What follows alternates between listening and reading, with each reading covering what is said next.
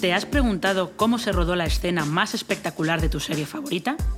¿De dónde surgió la idea de ese capítulo que tanto te marcó? ¿Quién pensó que ese era el mejor final para Los Serrano? Las respuestas están en Así se hizo, un podcast de serialistas.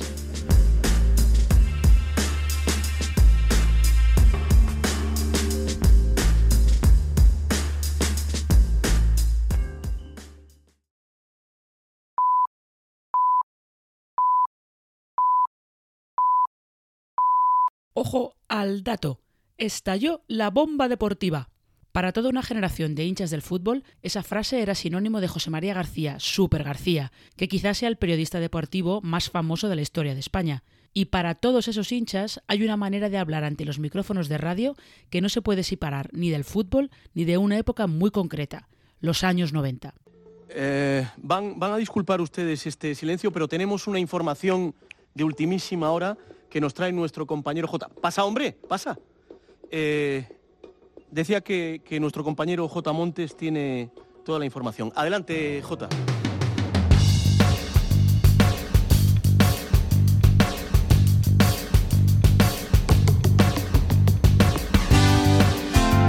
Escuchar a Javier Gutiérrez en la serie Reyes de la Noche es sentirse de nuevo en aquellos años, los de ver un partido por la tele y escucharlo a la vez por la radio, y los de la enconada rivalidad profesional y personal que cuenta esta comedia de Movistar Plus, o más que cuenta, la rivalidad en la que se inspira libremente, porque sus personajes son de ficción, aunque vivan hechos que ocurrieron en la realidad.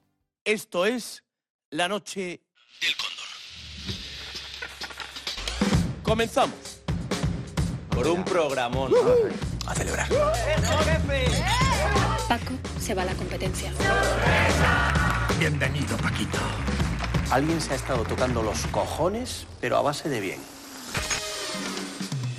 No hay nadie, ni jugadores, ni periodistas, nadie que esté tan loco como para enfrentarse al cóndor. ¿Y Jota?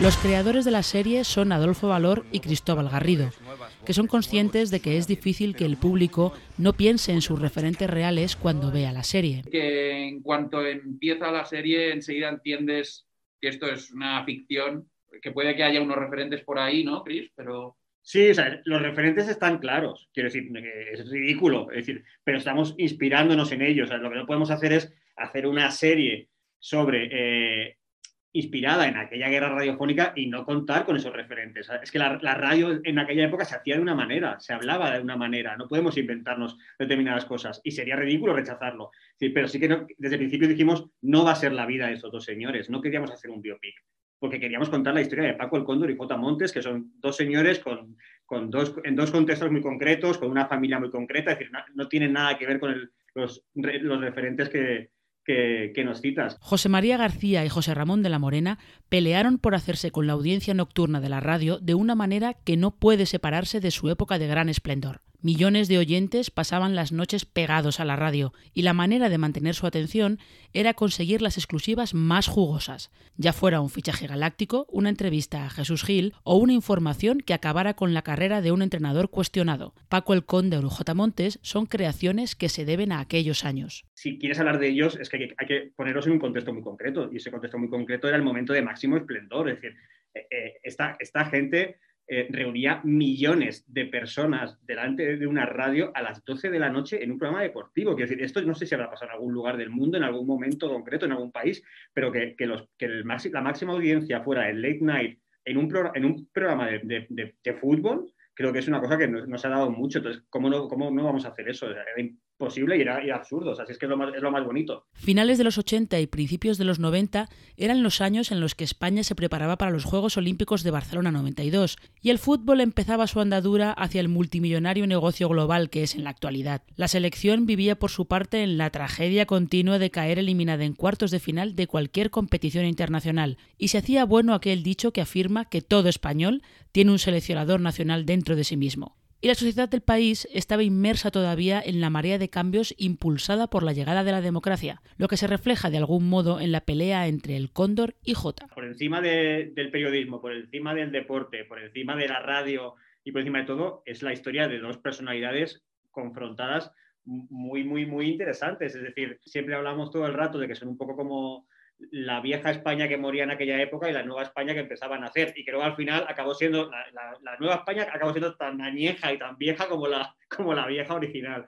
Pero sí que queríamos hacer un poco eso, o sea, la figura del padre, del mentor, del tío que lo, lo sabe todo, que te enseña todo, y luego alguien que viene a, a revolucionar las cosas y hacer las cosas a su manera. Adolfo y yo nos sentimos, eh, lo hablábamos también el otro día, nos sentimos un poco identificados en ese J, ¿no? De, querer hacer las cosas de, otra manera, que decir que todo el mundo te ha dicho, no, es que eso ya, se ha hecho y no ha funcionado no lo hagáis. ¿Por qué no? Es que a lo mejor se hizo, pero se hizo mal. Entonces, ¿por qué no vamos a intentarlo? Entonces, yo creo que es, un poco esa lucha de una nueva generación. Bueno, yo me pongo como si fuera nueva generación, como si tuviera yo 20 años, pero bueno, de, gente llegando, ¿sabes? Que, pretende hacer las cosas de manera diferente. Yo creo que eso es, es chulo, ¿no? Esas fuerzas ahí que, en colisión, ¿no?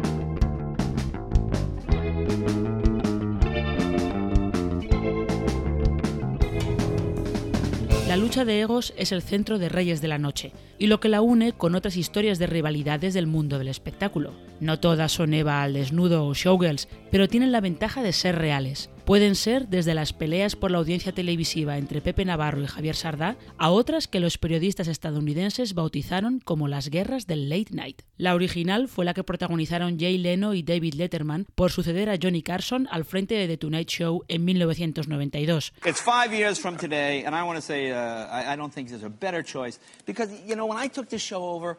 Boy, there was a lot of animosity between me and Dave and who's going to get it. And I don't want to see anybody ever have to go through that again. Because this, you know, this show is like a dynasty. You, you hold it and then you hand it off to the next person.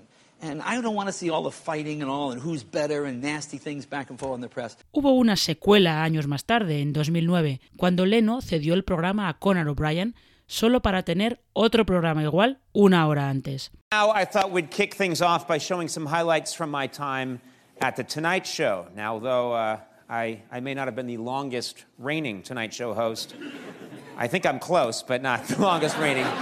I certainly had an enjoyable time at that job. Conan solo estuvo siete meses en The Tonight Show y se marchó de la cadena NBC a TBS. Jo, es súper curioso que digas eso, Marina, porque, porque era una de las referencias que, que manejábamos Chris y yo somos muy fans de los late nights americanos y, leíamos, eh, leímos un, libro sobre las guerras de los lates y tal, de cuando Conan sucede a Letterman y toda la debacle con Jay Leno y tal, y ahí, y ahí sí que hay cosas que nos inspiraron que nos inspiraron mucho, ¿no? De una joven estrella, siente la presión, todas las zancadillas que se fueron poniendo. Entonces, es verdad que transcurre el mundo de la radio, pero habla muchísimo del mundo del espectáculo en general. O sea, nosotros vemos actitudes parecidas en, nuestro mundo que, no tienen nada que ver, en el mundo del cine y de la tele, y vemos piques parecidos, vemos egos parecidos, y al final hablamos de gente que, vive su profesión con, con una obsesión enfermiza y por el camino se va dejando cosas. En televisión y en radio, la posibilidad de ser el número uno, de ser el periodista más temido y respetado,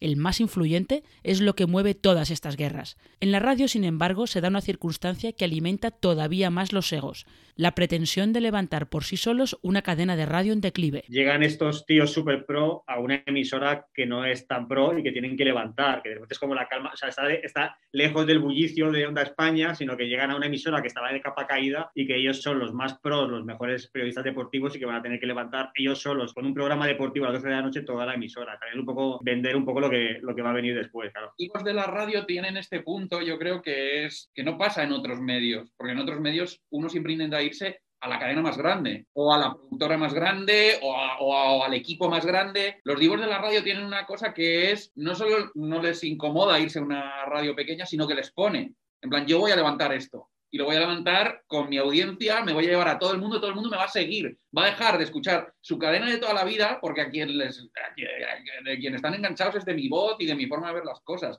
Ese es el punto que tiene Paco, ¿no? De decir, me voy a ir de la emisora más grande a la emisora más pequeña y lo voy a convertir en el número uno. Señores, es el último programa de la temporada, el cara a cara más esperado del año. ¿Y quiere escucharme? A mí, a mí. Será fútbol en lugar de bailarines de Las Vegas, pero en Reyes de la Noche se mueven también pensando que siempre habrá alguien más joven y hambriento bajando las escaleras detrás de ti. Y lo que le pasa a Jota con el cóndor le terminará ocurriendo a él. Es la cadena alimenticia de las estrellas de la radio.